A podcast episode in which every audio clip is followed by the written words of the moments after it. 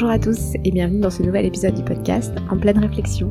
Je suis ravie aujourd'hui parce que je puis enfin enregistrer après 6 mois d'absence. 6 mois qui ont été marqués par les préparatifs du départ au Québec, comme vous l'avez peut-être découvert dans le précédent épisode.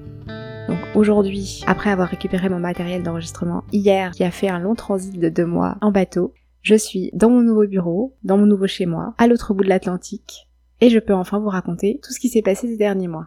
Donc dans le dernier épisode, que je vous invite à aller découvrir si vous ne l'avez pas écouté, je vous raconte un petit peu les premiers mois de démarche qu'on a entrepris et tout ce que ce grand changement pouvait impliquer. Le début de l'année 2022 a été marqué par, euh, par l'excitation et l'attente. C'était une période où j'étais personnellement très angoissée parce qu'il ne se passait rien de concret. La seule étape qui était vraiment marquée à ce moment-là, c'était le fait que j'avais quitté mon emploi précédent. Mais mon mari continuait à aller travailler normalement, mes enfants continuaient à aller à l'école, donc on avait le même rythme, la même routine, et on attendait patiemment le mois de février, car nous savions que c'était à peu près à cette période que nous aurions la validation de l'immigration canadienne pour l'obtention du permis de travail euh, de mon mari. Donc entre décembre et février, on essayait principalement de se renseigner sur euh, ce qui nous attendait plus tard, sur les différents changements qui allaient s'opérer et sur, sur les étapes qui nous attendraient par la suite.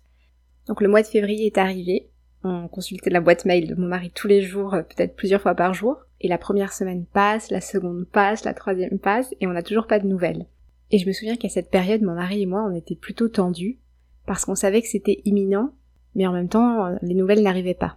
Et on a fini par avoir euh, une réponse officielle la première semaine de mars, et le mail venait vraiment annoncer que c'est bon, les démarches étaient terminées et qu'on pouvait partir un petit peu du jour au lendemain pour nous installer au Québec. Et c'est assez fou comme un simple mail peut venir complètement bouleverser votre vie, bouleverser votre état d'esprit, c'est comme si, à partir de là, tout s'était accéléré. C'est à ce moment-là que mon mari a posé sa démission, qu'on a commencé à faire nos cartons, qu'on a officiellement dit à tout le monde qu'on allait partir et qu'on avait à peu près la date du départ. Et donc à partir de ce moment-là, la course a commencé.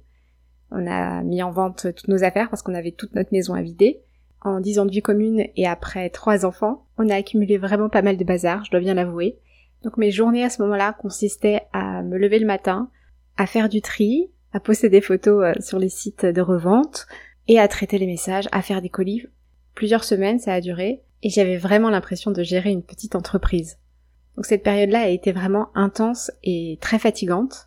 C'est une période où je dormais pas beaucoup, où je pensais à tout ce qu'il fallait organiser avant le départ et je savais qu'on partait au mois de mai et que l'échéance allait arriver très très vite. Je me souviens début avril, que c'était un mois et demi avant qu'on s'en aille, je me souviens d'avoir une sorte de révélation, à voir tout ce que j'avais à faire et à me dire mais j'y arriverai jamais. Nos week-ends, on les passait principalement à aller rendre visite à nos familles. On savait qu'il nous, nous restait que quelques week-ends pour profiter d'eux et passer du temps avec tout le monde. Donc on les consacrait plutôt à ça. Et la semaine, donc, c'était vraiment euh, juste euh, de traiter, de, de me débarrasser de tout ce que je pouvais avoir dans la maison. Mais paradoxalement, d'avoir été extrêmement occupée les dernières semaines, ça m'a beaucoup aidé parce que comme j'avais la tête dans l'action, j'avais pas l'esprit à la réflexion. Je sais que si j'avais pas été aussi occupée, j'aurais beaucoup pensé à tout ce que notre départ allait enclencher et je pense que ça aurait déclenché pas mal de stress et de culpabilité vis-à-vis de mes proches surtout parce que je sais que c'était le point noir dans mon esprit et que si ça avait pris trop de, place à ce moment-là, j'aurais eu du mal à passer cette période sereinement.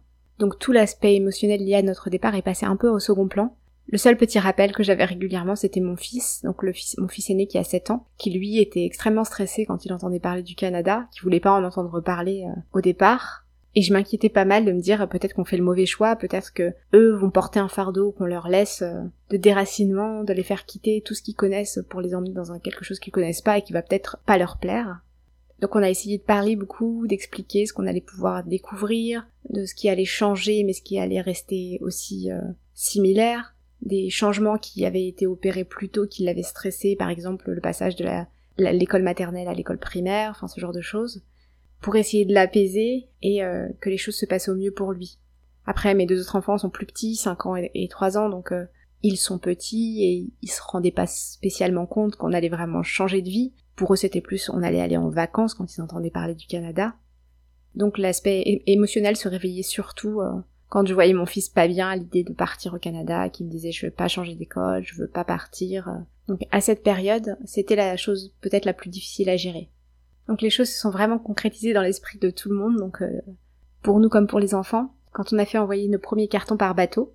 Donc là, on a réuni euh, dans une dizaine de cartons vraiment le principal, les choses qui sont précieuses pour nous, même si elles n'ont pas vraiment beaucoup de valeur financière. Donc euh, les enfants ont pu stocker quelques doudous, quelques jouets, nous on a pris nos albums photos, vraiment les choses dont on voulait pas se séparer. Et on les a fait partir donc à la mi-avril, un mois avant notre départ. À ce moment-là, les enfants ont pu visualiser que ces cartons allaient partir, qu'on allait les retrouver là-bas. Donc je sais pas si ça les a aidés, mais nous, en tout cas, on leur a expliqué le camion qui prend les cartons, qui va jusqu'au port, qui les met dans le bateau, le bateau qui prend plusieurs semaines avant d'arriver au Canada, nous qui partons entre temps et qui retrouvons une fois dans notre nouvelle maison toutes ces affaires qu'on a fait envoyer. Donc là, notre projet se concrétisait matériellement et ça nous aidait à visualiser nous dire euh, ça y est, première étape, départ des cartons. On avait d'ailleurs hésité au départ à faire envoyer ces cartons en se disant que ça n'a pas de valeur, pourquoi est-ce qu'on payerait quelque chose pour faire partir des choses qui euh, valent moins cher que le prix de l'envoi. Mais euh, sur la fin, moi, je, sentais cet attachement émotionnel à certaines choses qui nous ont suivis depuis le départ, même si ce sont des objets. Et je sentais que c'était important pour moi de les retrouver là-bas.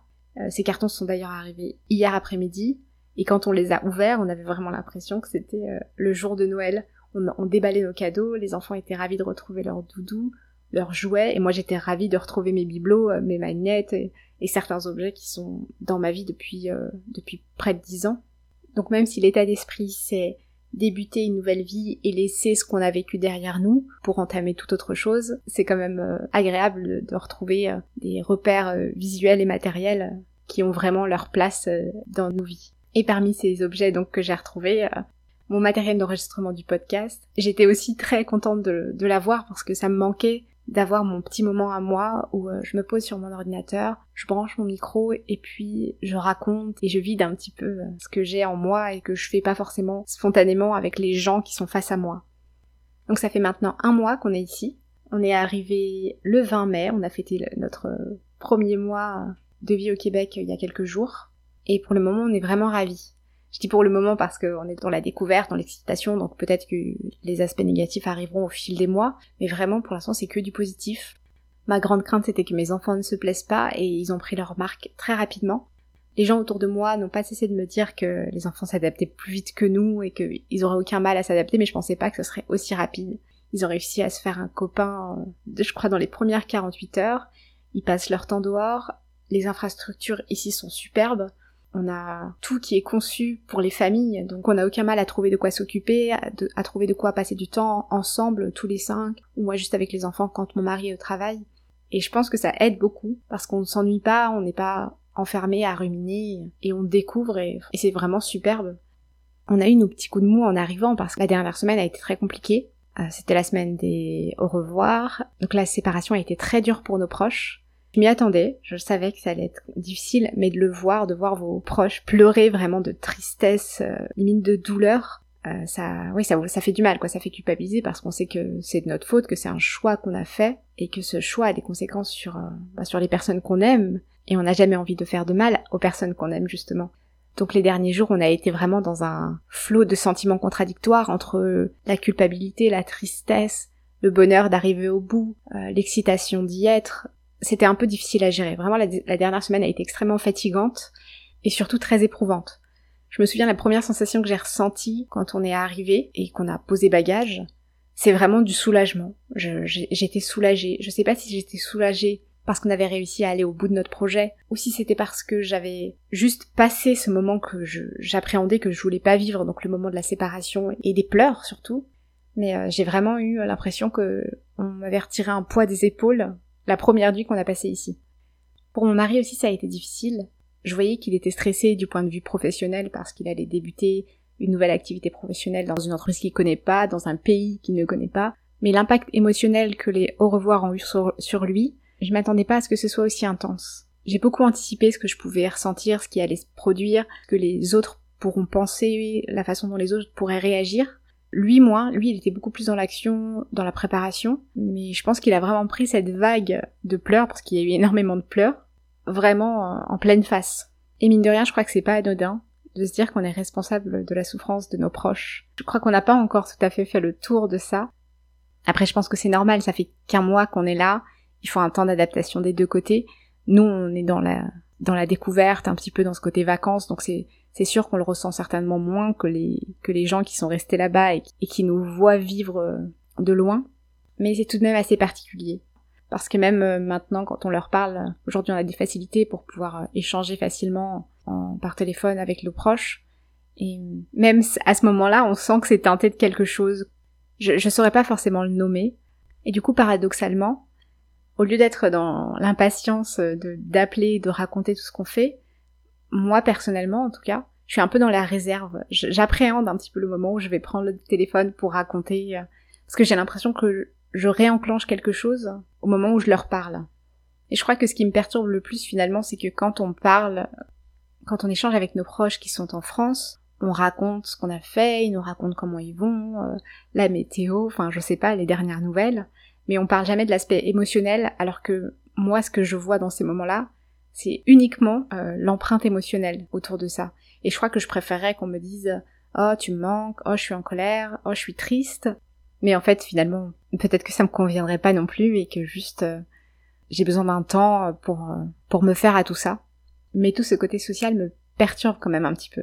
Je sens que que l'équilibre qu'on pourra trouver ici ou pas, enfin que je pourrais à titre personnel trouver ici, va dépendre peut-être uniquement de cet aspect-là la relation que je garde avec euh, mes proches en France, les nouvelles relations que je crée ici, la relation que j'ai avec mon mari, avec mes enfants. Je pense que c'est vraiment autour de ça que va se que va se fixer ou non le bien-être que je ressens ici. Parce que forcément, en ce moment, tout, tout est tout beau et tout rose, mais c'est un peu ce qu'on ressent quand on est en vacances, c'est-à-dire que on est dans un nouvel environnement, qu'on découvre, on voit tous les aspects positifs de cette nouvelle vie au Québec, mais une fois que la, la découverte sera passée et que la routine se sera bien installée, je pense que ce qui va vraiment faire la différence, euh, c'est ma relation aux autres. Alors pour le moment, je m'inquiète pas trop, parce que les gens ici ont un contact extrêmement facile. Donc euh, j'essaie de m'y faire, de le pratiquer aussi, parce que finalement, tout de suite, ça donne le sourire, ça donne envie de, poursuivre la, conversation, de poser plus de questions. Et surtout, ça met à l'aise, quoi. On se sent pas jugé et je sais que c'est primordial pour moi de me sentir confortable avec quelqu'un pour pouvoir ensuite euh, discuter, en savoir plus et vraiment du coup créer des relations comme ça. Donc maintenant j'attends de voir. J'espère que j'arriverai à me créer mon petit cercle d'amis que je pourrais voir en dehors de la maison, sortir du cadre familial, sortir un petit peu de mon rôle de maman, pour aller euh, vivre des choses différentes avec des gens différents et, m'imprégner de la culture et, vivre vraiment mon aventure euh, québécoise aussi longtemps qu'elle durera euh, vraiment à 100%.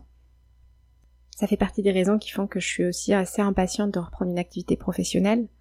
pour l'instant, on arrive en pleine période de vacances estivales. Mes enfants n'ont pas repris l'école, ils reprendront à la rentrée prochaine. Donc, euh, mois de juillet-août, ça va peut-être être un petit peu compliqué pour travailler. Euh, mais j'aimerais en tout cas en septembre pouvoir reprendre vraiment à 100% une activité en présentiel. Parce que je pense que c'est vraiment à ce moment-là que je pourrais aborder vraiment à 100% tous les aspects de cette nouvelle vie. Et j'ai vraiment hâte de faire toutes ces découvertes parce que c'est vrai que avec les personnes qui vivent ici depuis longtemps, quand je discute avec eux, on a vraiment ce, ce plein de bonnes ondes, cette facilité d'échange, ce sourire, et ça donne envie de s'imprégner de tout ça. Ça donne envie de faire des rencontres, de d'échanger avec les autres, de comprendre leur fonctionnement, de voir pourquoi il y a cette différence quand même assez marquée euh, dans l'approche des autres et des choses aussi. En tout cas, j'ai vraiment envie d'apprendre. Vraiment d'apprendre à fonctionner de cette façon, à faire confiance aux autres, à aller les aborder sans crainte, sans peur, et j'espère que ça pourrait se faire au fil des rencontres euh, de semaine en semaine. D'ailleurs, s'il y a des Québécois qui m'écoutent, euh, n'hésitez pas à m'envoyer un petit message, je serais ravie de pouvoir échanger plus avec vous sur votre culture, sur vos codes, euh, parce qu'à ce stade-là, j'ai encore tout à apprendre. Il y a encore tellement de choses que j'ai envie de partager avec vous sur les différentes étapes qu'on vient de traverser, parce que ça a été vraiment six mois intenses sur notre voyage, sur euh, la préparation, sur le vol, sur euh, nos chats qui ont pris part à cette grande aventure avec nous, et sur de toutes autres thématiques. Mais il est l'heure pour moi de vous quitter. En attendant, je vous attends sur le compte Instagram Ça me fait réfléchir, qui a aussi été un petit peu délaissé ces derniers temps, mais que je compte reprendre pleinement ces prochains jours. Je vous souhaite la réussite dans vos petits et grands projets, et je vous dis à très bientôt pour le prochain épisode.